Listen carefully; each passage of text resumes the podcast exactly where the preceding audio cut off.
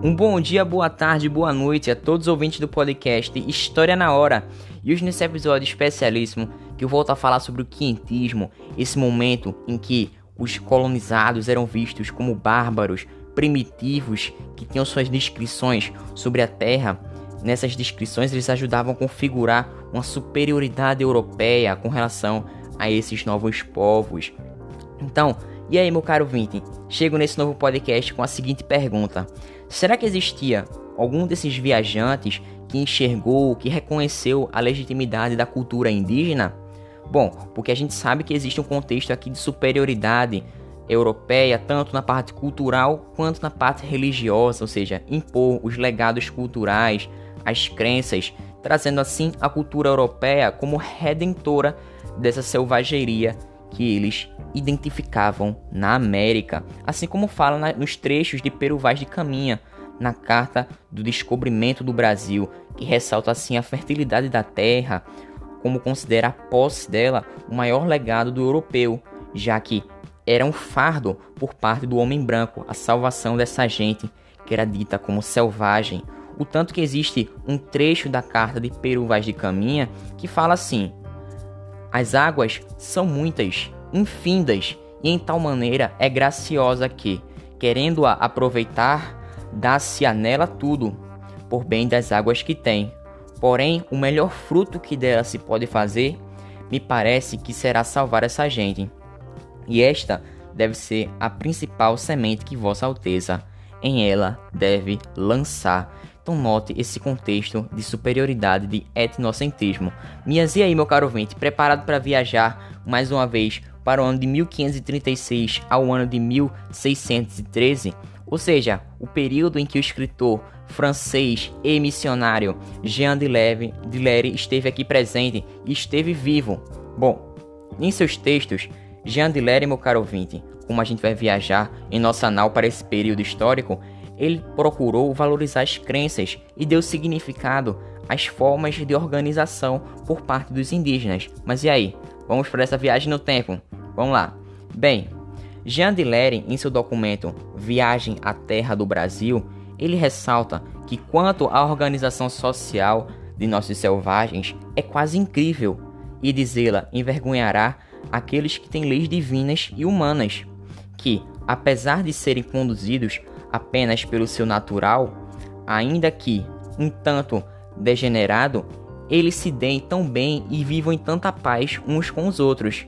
Se alguém me perguntasse se nos sentíamos seguros entre eles, responderia que, assim como eles odeiam mortalmente os inimigos, os quais, como vimos antes, quando caem em suas mãos, são abatidos e devorados sem contemplação, amam, ao contrário, com tal força seus amigos e aliados. E nós éramos aliados daquela nação de tupinambás, que para defendê-los e evitar que sofressem algum agravo se deixariam picar em mil pedacinhos, como se costuma dizer. Então note que nesse momento Jean de Lery, que ele estava nesse momento presente no Brasil, ele estava falando e valorizando essas crenças, dando assim uma nova forma de visão, uma nova maneira de enxergar como eram esses rituais e esses costumes indígenas, fato que não era contemplado principalmente na carta de Pero Vaz de Caminha, que traziam descrições que cuidavam assim de desenhar para os europeus um céu e uma terra nunca imaginados por eles, trazendo assim nesta nova terra fontes de riqueza, ou seja, buscavam explorar essas iguarias, as tintas e os metais que poderiam modificar a moda europeia, a culinária e também as produções socioculturais. O ouro, que na América era indiferente para os nativos, mas de muito valor para o metalismo e para o mercantilismo, já que esse potencial econômico era um elemento que disputava grande interesse e que, além da curiosidade dos europeus sobre esses povos selvagens que estavam aqui habitando.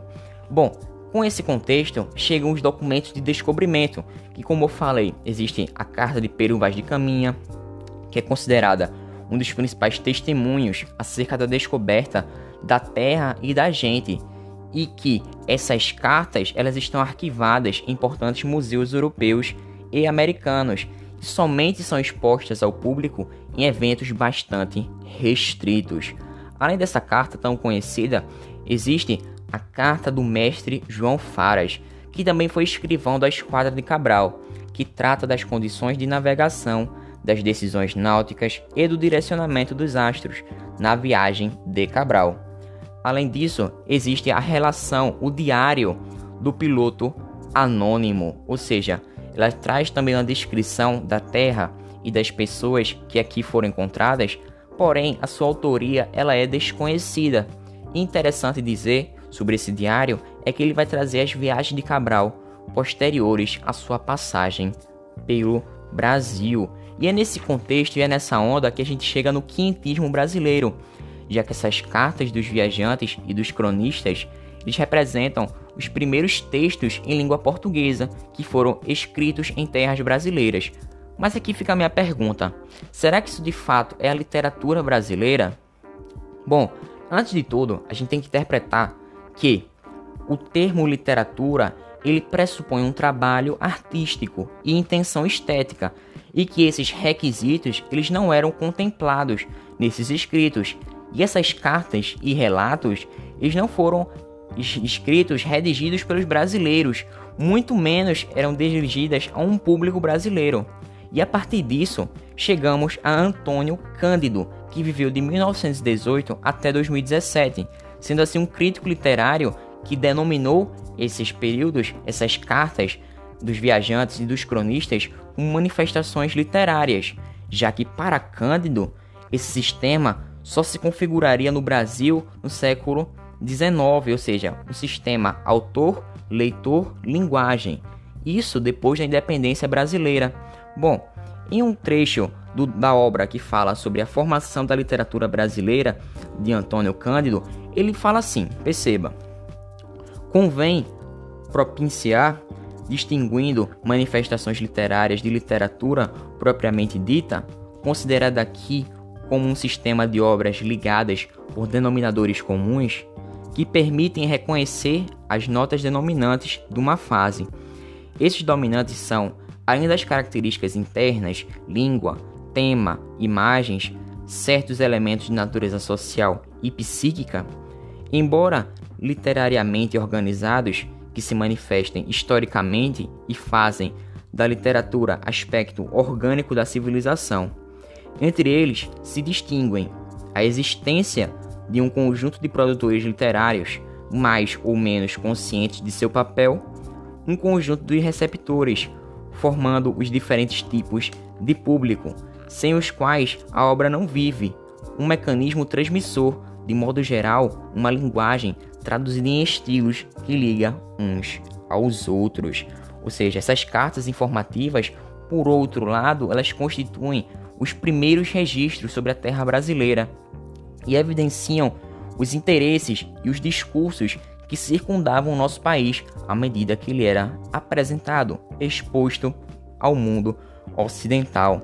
E diante desse conflito sobre a classificação, é convencionou-se denominar esse período de produções literárias no Brasil de quinhentismo, mostrando assim uma referência ao ano de 1500, enquanto Portugal estava vivendo um momento pleno de amadurecimento do idioma nos sonetos de Camões, que inclusive é tema dos nossos podcasts, que se você não ouviu, recomendo que você escute esse podcast sobre Luís Vaz de Camões, em que ele foi um expoente do classicismo português. Mas e aí, meu caro ouvinte? Gostasse desse podcast sobre quinhentismo brasileiro, sobre a nossa história, como é importante saber desse nosso período, já que ele é muito esquecido e que, a partir do conhecimento sobre, história, sobre a história do nosso passado, podemos saber como melhorar e aperfeiçoar nossas atitudes no presente. Mas é com isso, meu caro ouvinte, que eu finalizo esse podcast e te convido para um próximo, que a gente vai falar justamente sobre o padre José de Anchieta em suas cartas catequéticas, cujo objetivo era trazer a nova fé, a fé verdadeira e salvar as almas perdidas. Mas é aí, meu caro ouvinte, fico por aqui.